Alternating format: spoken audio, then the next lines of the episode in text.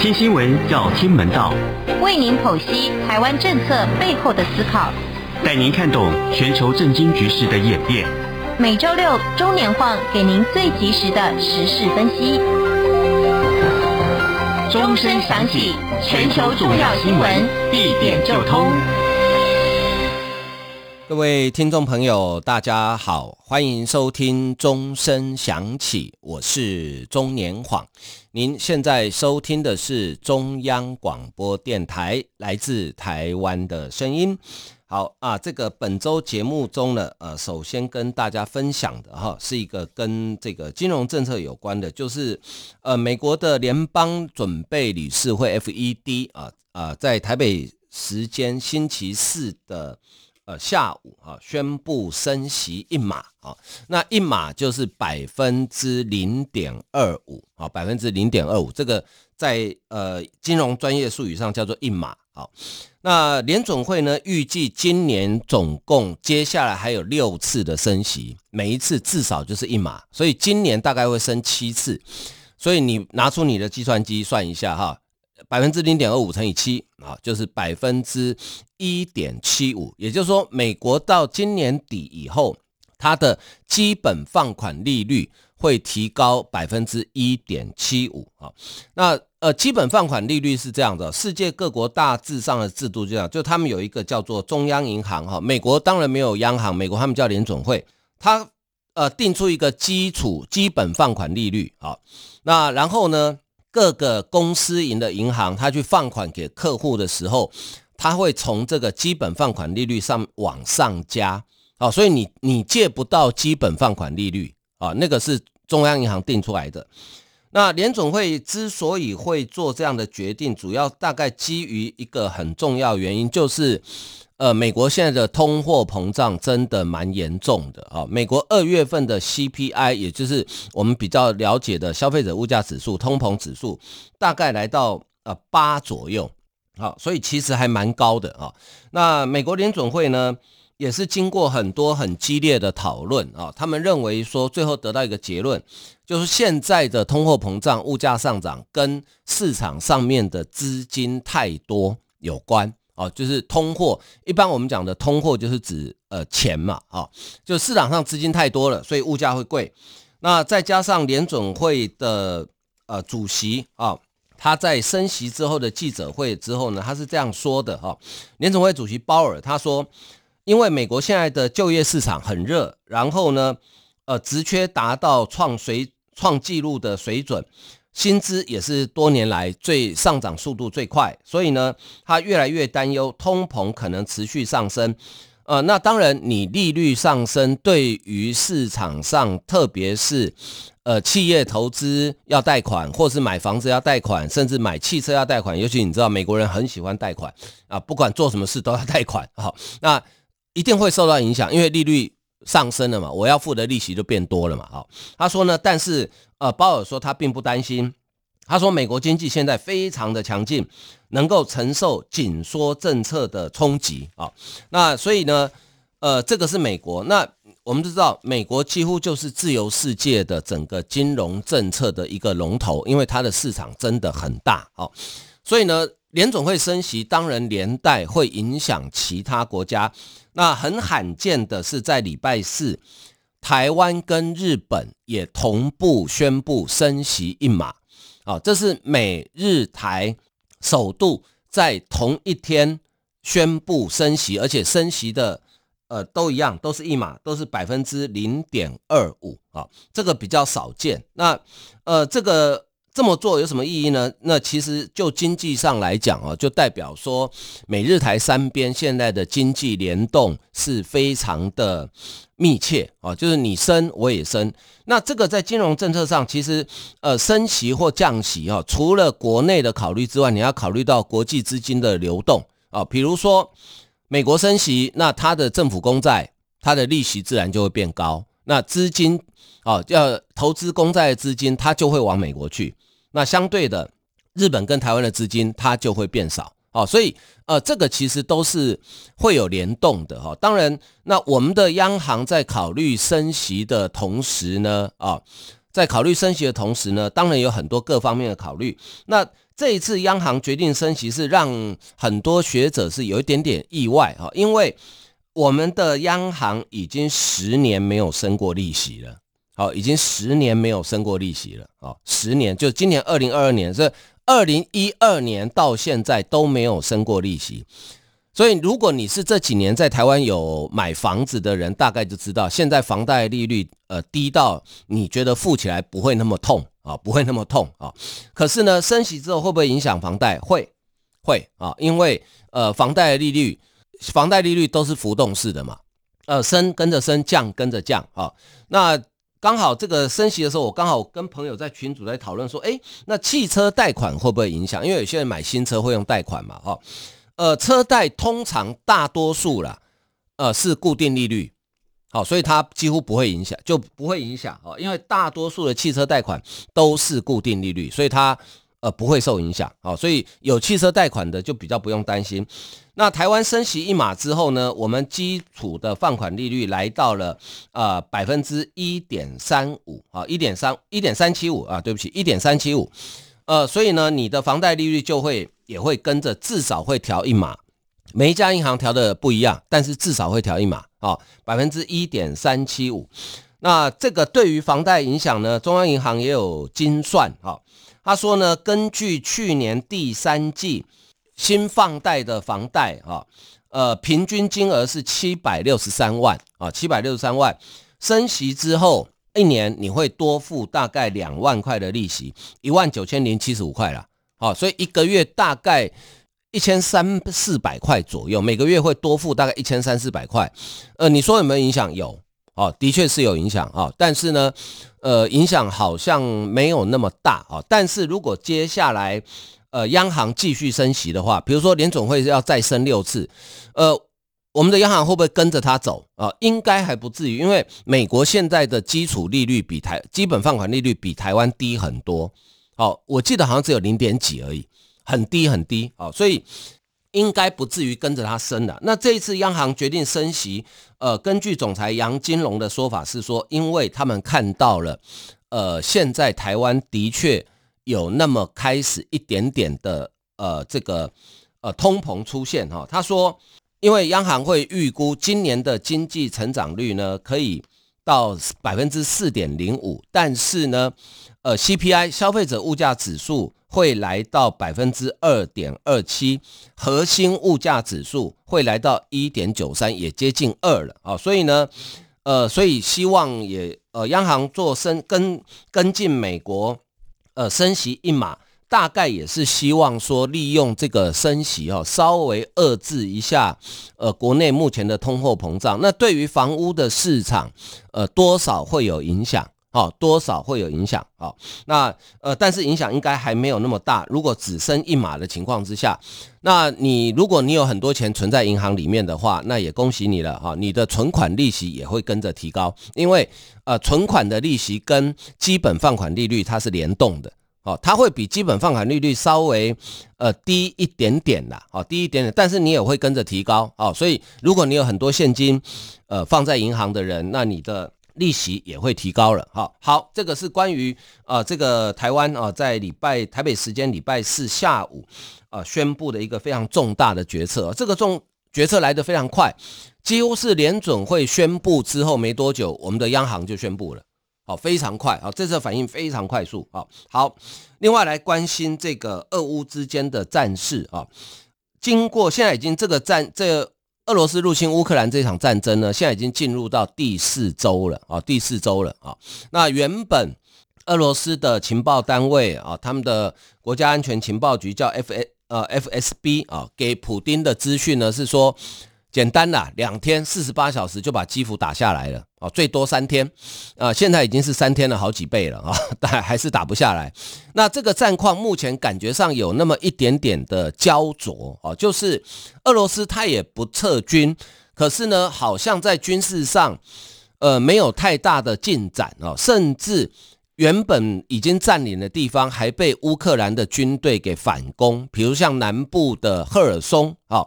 赫尔松是俄罗斯入侵乌克兰以来最早被占领的城市。结果呢，呃，前两天乌克兰的亚速营啊开始反攻，甚至还把俄罗斯的一个直升机机场给炸掉啊，呃，炸了大概七八台俄制的军用直升机啊，所以开始在反攻。那东北部的大城，呃，这个卡尔科夫，呃，也在反攻啊，所以在很多地方都有反攻的战事。所以现在战况有点焦灼。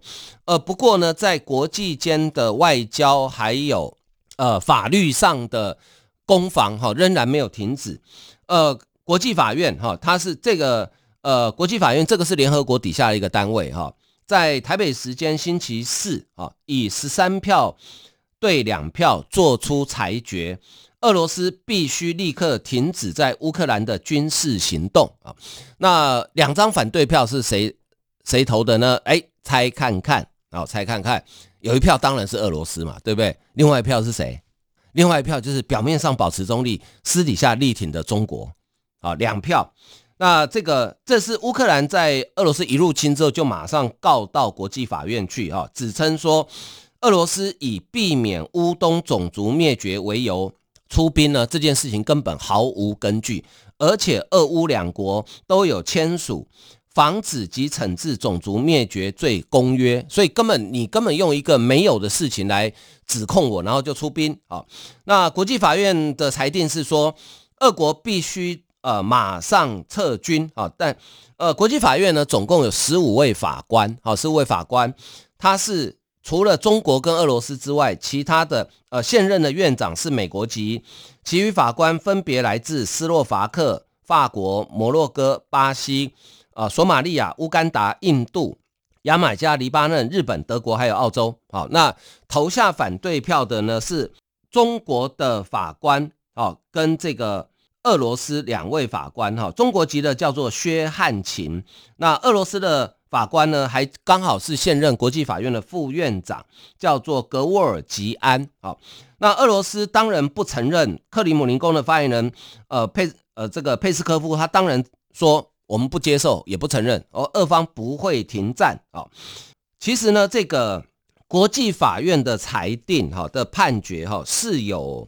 呃，是有这个强制性的哦，但是为什么通常不太有人鸟他呢？因为他没有执行单位哦，他不像我们的法院判决之后，比如说啊，你该一颗罚金，或是你要入监服刑，你不听，我就直接强制执行啊。可是国际法院呢，虽然有判决，但是无法执行，所以其实我觉得现在现在的国际法院跟联合国一样哈，基本上就是一个。吴三小路用的单位了啦，真的真的没什么用了。呃，联合国会员大会也做决议啊，谴责俄罗斯，那又怎样？俄罗斯也没在怕你啊。你国际法院判决说你要撤军，俄罗斯他也不鸟你啊。哦，因为国际法院他没有强制力，其实他是可以有强制力的，就是呢，你组维和部队，因为依照国际法院的判决，然后送到联合国，联合国会员大会如果同意，或是安理会同意说好，我们派维和部队进去乌克兰。那就有用了，那就有强制力。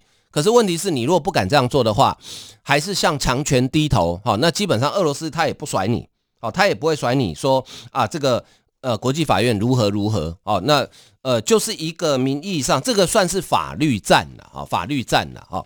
另外在外交战的部分呢，呃，乌克兰的总统泽伦斯基啊，这个礼拜以来非常的忙碌。他几乎是每隔一天到两天就会应邀到一个国家的国会来发表演说啊，当然都是用视讯的方式。呃，他现在已经演说过了，除了之前的欧洲议会之外呢，加拿大国会、英国的下议院、美国的国会啊等等啊。那他每次的演说，其实我我有仔细在看这个呃泽伦斯基的演说哈。哎，我觉得他讲的真的非常的好，好，非常好。我不晓得那个稿子是他自己写的，还是说有文胆帮他写哈。他的讲话没有什么长篇大论，然后呢，他他的讲话非常能够打动人心。比如说，呃，他在英国下议院那场演讲哦，那个下议院是坐坐到位置不够坐，还有人坐在地板上听。好，他在英国演讲的时候就引用丘吉尔的话，然后呃，前几天在美国的。呃，众议院演讲的时候，他就特别引述啊，这个马丁路德金恩博士，美国非常著名的黑人民权运动领袖，后来被暗杀哈。马丁路德金恩博士他有一句名言，他就 I have a dream，我有一个梦想。哦，他常常演讲的时候，他的开场白就是 I have a dream。哦，那我的梦想是什么什么？当然就是黑人能够得到跟白人一样的待遇。好，那他还讲了珍珠港事变跟九一一。好，我觉得这个都是因为都是美国人亲身经历的事情，所以他特别能够撼动人心。我觉得泽伦斯基不简单呢，在这一场战争发生之前，全世界都低估了泽伦斯基，好，认为说啊，你这个总统根本做的也不怎么样。事实上，在这之前，他在乌克兰的的确受到蛮多批评，这是真的，不是说我们看不起一个喜剧演员的哈。呃，历史上演员当成总统最伟大的，当然就雷根啊。雷根还搞到苏联都解体啊，所以呢，但是他这次表现真的判若两人哈。这个他演讲的精彩内容呢，下一段再来跟大家分享。我们先休息一下，欣赏一首音乐。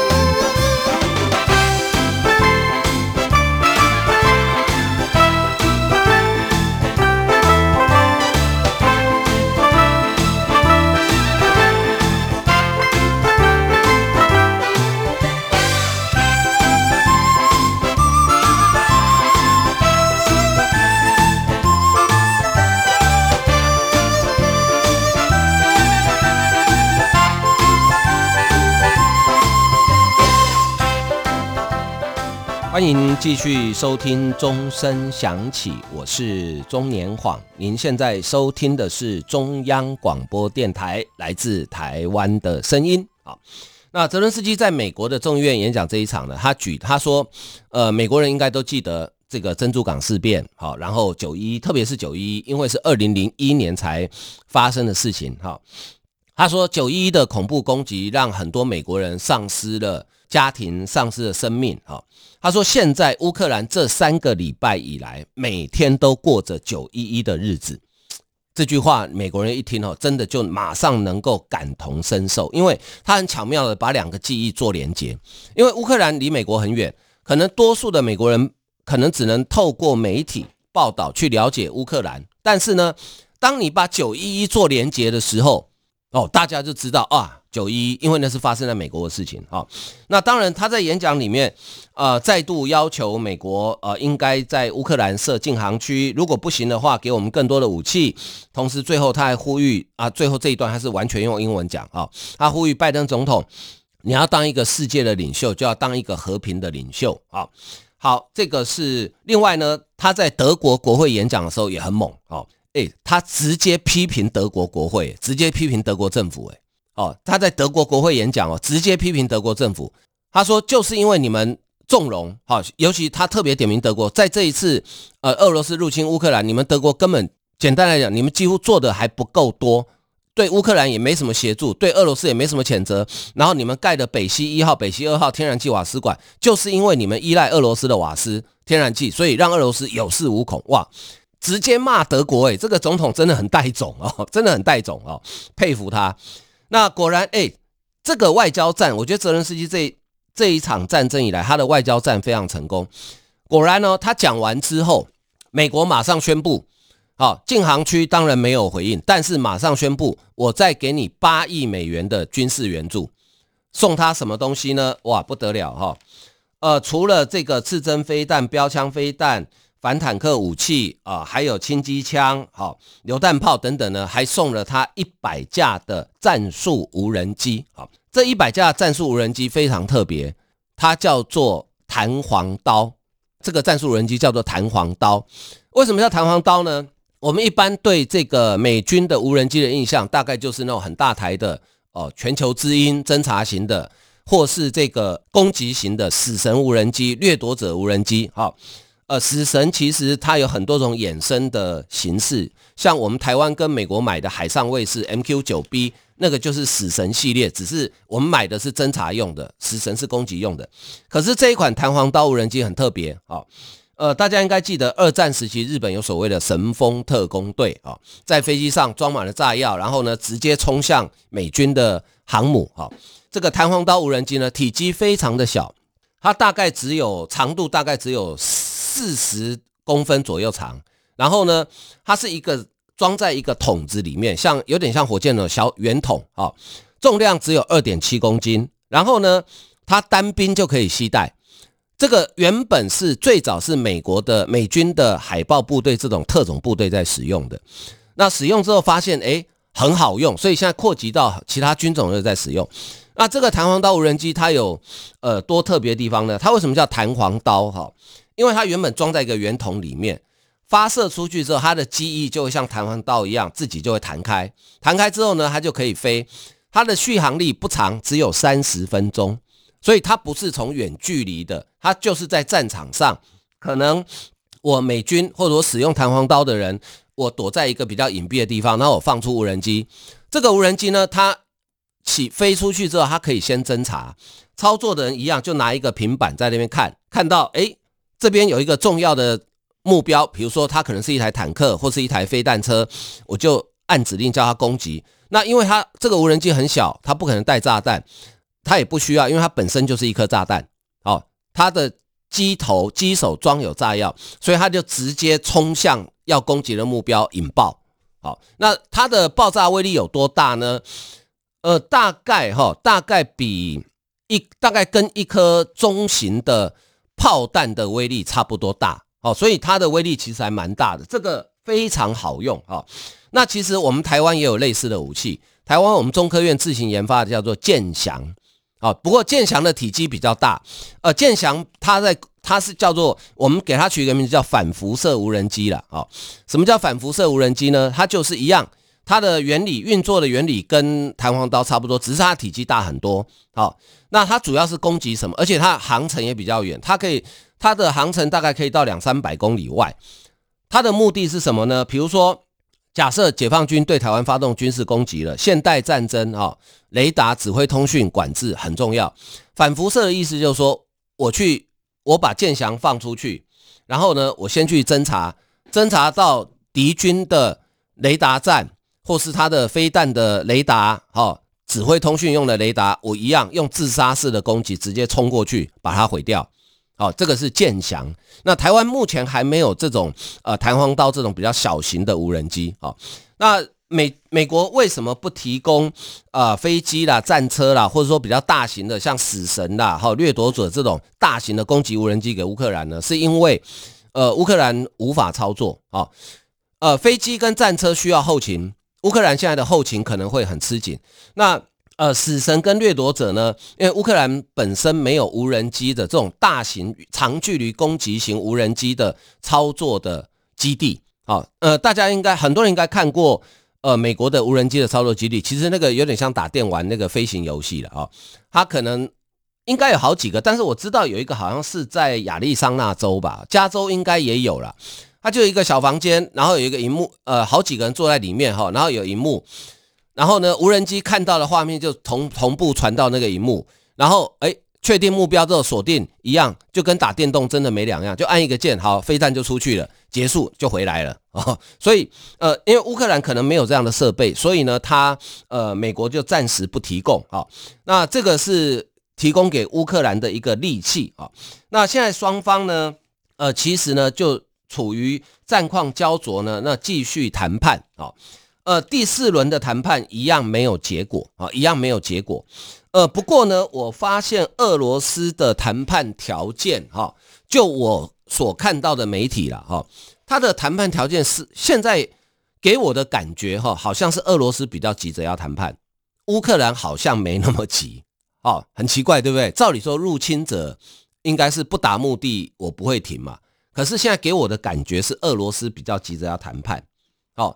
呃，我想也合理啦。一方面，因为俄罗斯的部队哈战损已经接近十分之一了。根据美国的情报单位的评估哈，呃，这二二月二十四号开战以来，俄罗斯的军人呢已经有大概七千多人阵亡。七千多人是什么样的概念呢？比美军在伊拉克跟阿富汗打了二十年的仗，阵亡人数不到七千人。再讲一个更有名的二战时期。非常著名的一个战役叫硫磺岛战役，呃，你就算没看过这部电影，应该有看过一张一张非常呃震撼的画面，就是很多美军然后几乎是用尸体堆叠的方式撑住一支国旗，有没有？那个就是硫磺岛战役。硫磺岛战役打了三十六天，美军阵亡的还不到七千人。而且别忘了，硫磺岛战役是八十年前的战争哦。那那个时候哪有什么飞弹，哪有什么无人机，好，哪有什么这个防空飞弹，什么都没有。那个时候真的就是上刺刀，顶多是卡宾枪加手榴弹这样子冲，诶，打三十六天阵亡不到七千人，俄罗斯的部队打不到呃三个礼拜多一点，已经阵亡超过七千人。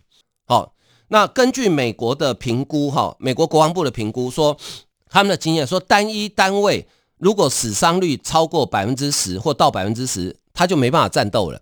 那他们评估，俄罗斯现在进到乌克兰部队大概十五万人，如果死亡的七千人再加上受伤的，应该已经接近百分之十了。所以大概基本上应该无法战斗。那再加上俄罗斯因为受到全球各国的经济跟金融的制裁，他现在国内真的是第一个反战的声音越来越高啊，越来。越来越多人跳出来勇敢的反战。那个第一频道那个电视的编辑哈，在主播播新闻的时候，拿一个牌子上面写 “No War”，不要战争。结果隔没几天，他们的总编辑在第一频道服务已经三十年，总编辑请辞，好说老娘不干了啊。所以俄罗斯国内反战的声音越来越越多，再加上战事焦灼，呃，他的部队呢死伤算。已经几乎已经没办法作战了，然后再加上后勤补给的问题，再加上国内的民生凋敝，生活困难，所以现在感觉是俄罗斯比较急着要谈，乌克兰反而没那么急了。好，那乌克兰总统泽伦斯基最新的影片里面，他有讲到，他说呢，谈判仍然在继续。他说我在会谈中的优先事项非常明确：结束战争、安全保障、主权、恢复领土完整。对我们的国家真正保障跟保护，好，就是这样子。那俄罗斯呢？现在一开始谈判的时候，俄罗斯提出的条件是说，你要承认克里米亚半岛是我的，你要承认乌东那两个州，啊，呃，这个卢甘斯克跟顿内茨克是个独立的国家，好，然后呢，你要非军事化。但是现在这些俄罗斯都不提了，他只提说你要中立化，啊，中立化跟非军事化是不一样的概念哦。非军事化就是说，你这个国家根本不能有军队，但是中立化呢，你可以有军队，只是说你不能靠向哪一边。像比如说瑞士啊、瑞典、奥地利这些国家都有军队，但是呢，它不是靠向呃西方或东方的阵营，它完全不靠，我就是保持中立。但是你也别来惹我哦，你来惹我，我也有有军队。所以看起来哈、看起来呃似乎。乌克兰现在很在乎的，当然第一个结束战争，第二个，因为俄罗斯这个邻居还在，哦，他希望能够得到一些安全的保障。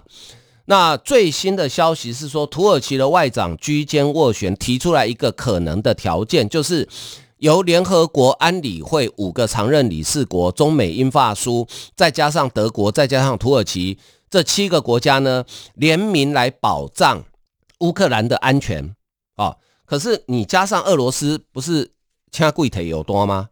哦，他自己是侵略者，他如何保障？不过这个条件就是将来大家可以慢慢谈了，还是希望呃这个战争可以快点结束了。因为你看，最可怜的就是除了在战场上阵亡的军人之外，最可怜的就是乌克兰的平民百姓。好，因为战场在乌克兰，你看前几天那个。马利坡一间剧院里面躲了一千人到一千五百人，结果你知道当地的居民为了怕俄罗斯误击这个剧院哈，他还在前门跟后门外面的地上用俄文写斗大的字写着“孩童”，结果照炸。我不相信那个字看不到，因为从人造卫星都看得到那个字。你飞机飞得再高，不会比人造卫星高，照样炸。到现在死伤没办法统计，因为还在统计当中。好，所以。呃，最可怜的就是平民百姓啊。那希望这个战争呢，能够快点结束。好，那呃，入侵者得到该有的惩罚，付出应该付的代价。那乌克兰呢，可以继续过着他们原本希望的生活了。哦，好啊，呃，时间的关系，今天的节目为您进行到这里，非常感谢大家的收听，谢谢，拜拜。